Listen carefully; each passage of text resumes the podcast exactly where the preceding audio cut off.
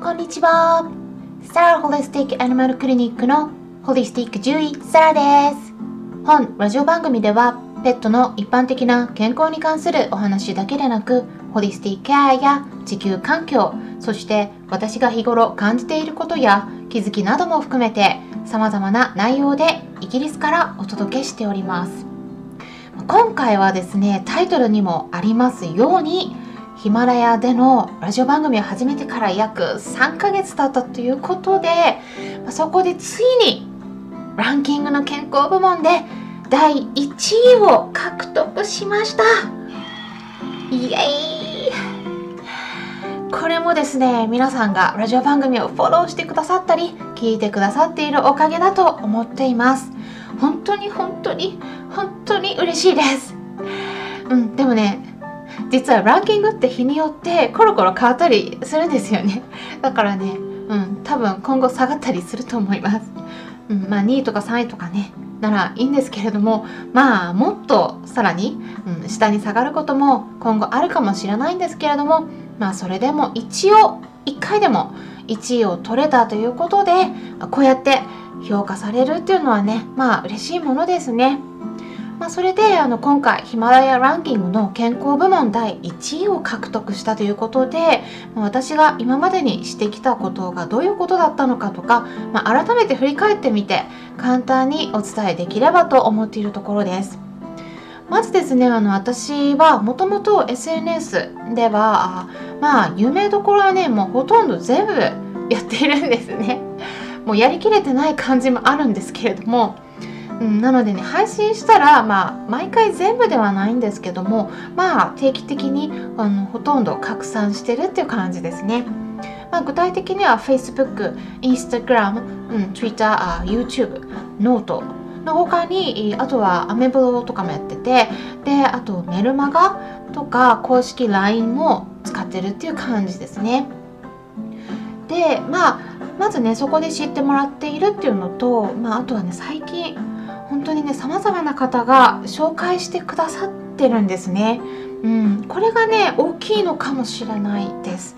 うん、で私がお願いしたっていうことではなくて、うん、本当にもうその方々それぞれが私の配信をいいものだと思ってくださったっていうことで、うん、皆さんご自身で良かったと思われたエピソードとかを紹介してくださったっていうことがね、うん、何回かありました。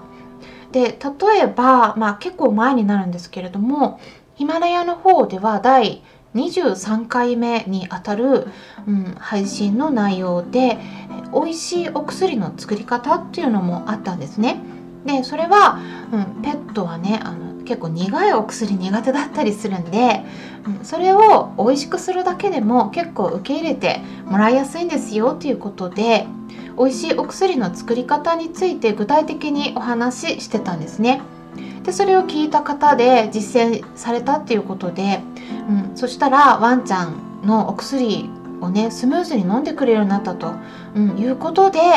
スタンデー FM の方で中心に配信してされているかなさんとおっしゃる飼い主さんがラジオの方で私の番組を紹介してくださったんですね。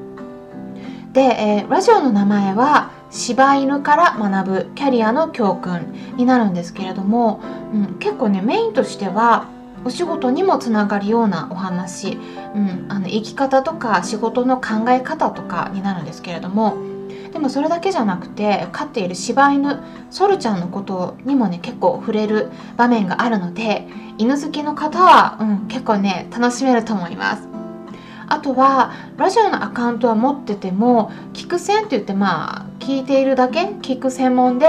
うん、配信をしてない方もね、うんあのまあ、ちょっと名前を出していいかわからないのでイニシャルでお伝えしますと、まあ、例えば、うん、保護猫ちゃんを飼ってる R さんとかあとペットホテルとペットシッターさんをやってる方 Y さんとかですね、うん、R さんと Y さんいつも聞いてくださり本当にありがとうございます。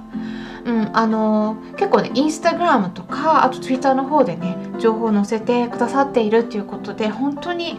嬉しいです。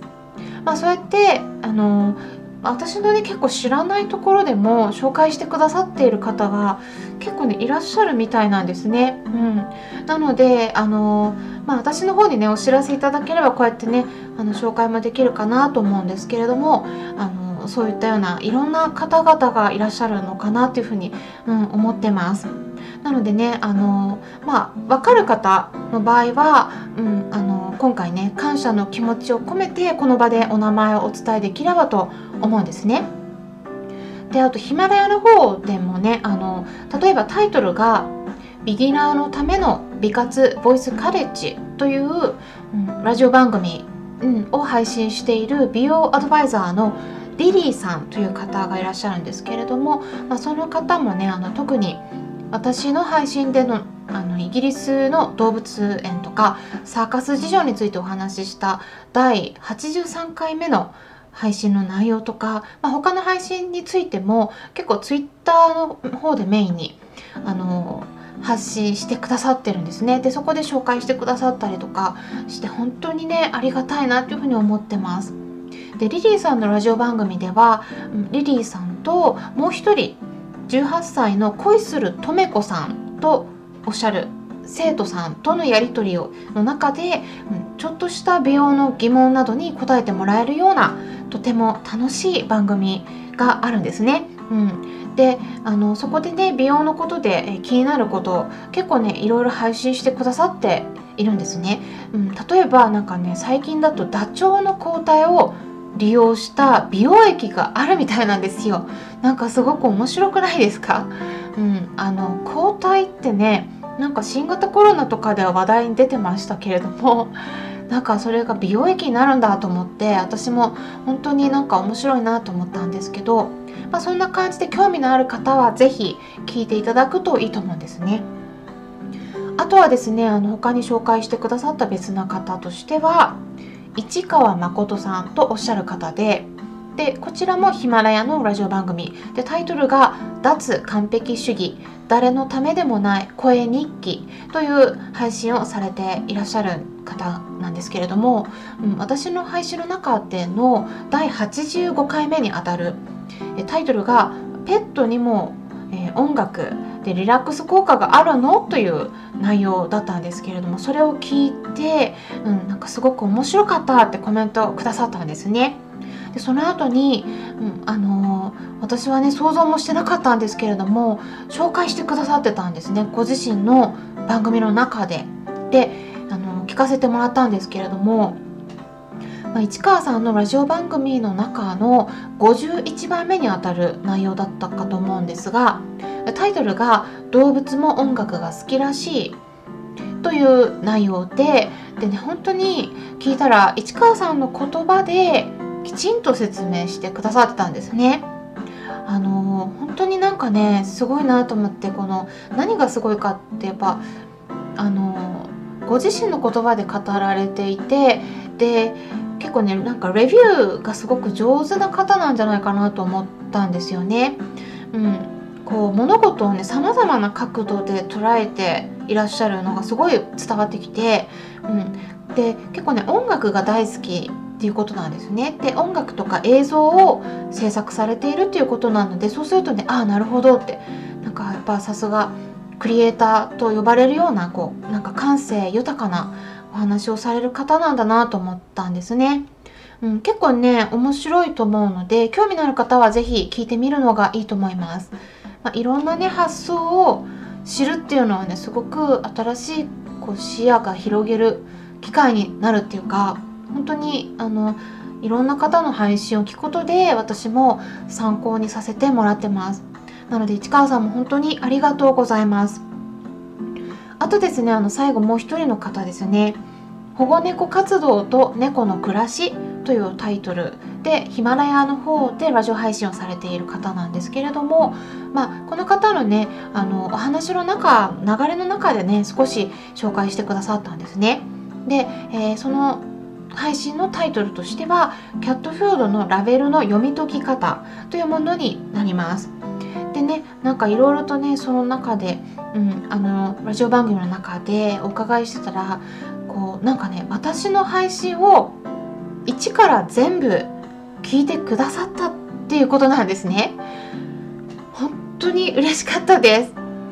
で全部っていうとねもうすでに95回以上配信してるんですねなので、まあ、95回としても1回が約10分くらいになるのでトータルすると950分になるんですねでそれを計算し直すと大体15時間以上になりますもうすごい量ですよね 気づいたら本当になんか結構そんな配信してたんだなと思って 振り返ってるんですけどまあ、本当に飼い主さんによってはいろいろとねお話最近あのフィードバックいただくんですけどあの結構ね毎回メモしたりノートをね取っていらっしゃる方もねいるんですね。で、まあ、私もねそれ聞いた時やっぱ驚きとともに本当になんかすごい嬉しくてであとはそれだけじゃなくてねやっぱりなんか下手な間違ったこと言えないなっていうこう気が引き締まる思いもしましたし、まあ、それだけ熱心に動物ペットたちのケアをしてあげたいと思っている方がいらっしゃるっていうことなんですよね。うん、なので本当にねなんかそういった方々のために今後もさらにもっとねあのこうレベルアップしてためになる配信を続けていけたらって考えています。でこの方の場合は保護した猫ちゃんの里親募集もされていらっしゃって里親募集している猫ちゃんもまだ何とかいるみたいなので興味のある方は概要欄に記載しておく URL の方をたどってみてください今回はこんな感じでヒマラヤランキング健康部門で第1位を獲得したということで日頃から紹介してくださっている方を逆に私からも紹介させてもらうという企画をしてみました今回も最後まで視聴していただきありがとうございました。それではまたお会いしましょう。ホリスティック獣医、サラでした。